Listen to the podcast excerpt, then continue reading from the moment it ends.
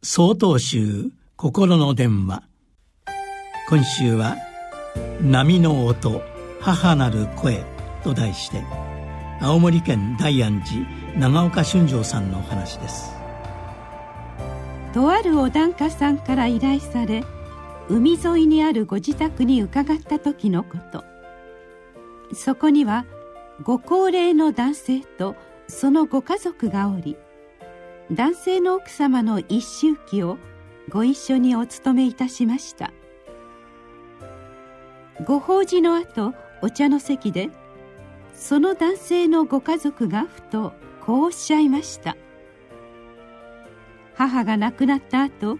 私たちが住む北海道に父を引き取ったのですが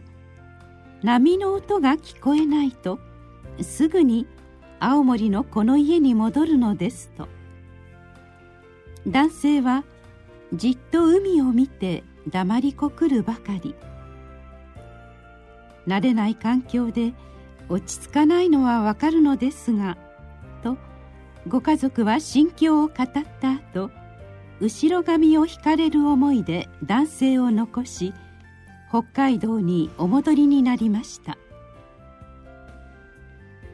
ある日本堂でのお勤めの際お唱えしていた観音経の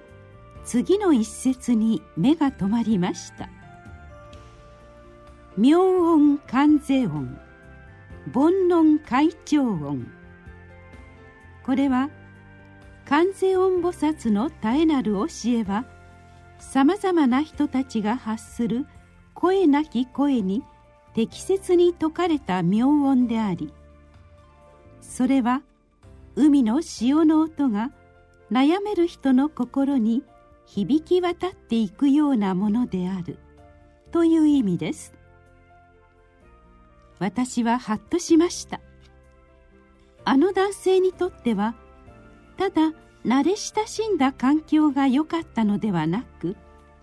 波の音が亡き奥様の声であり安らぎをもたらしてくれるものだったのだと。は命の源でありすべての川の水を分け隔てなく受け入れてくれます。お父様にとって亡きお母様は海のようにすべてを受け入れてくれまた観音様のように慈悲の心を持って接してくれる存在だったのかもしれません。皆さんが観音様のような存在を目指すことが亡きお父さんの大切なご供養なのですよ。一周忌のご法事の2年後に亡くなった男性のご納骨の際波の音が聞こえる高台のお墓での私の話にご家族は涙を流し耳を傾けてくださいました。5月9日よりお話が変わります。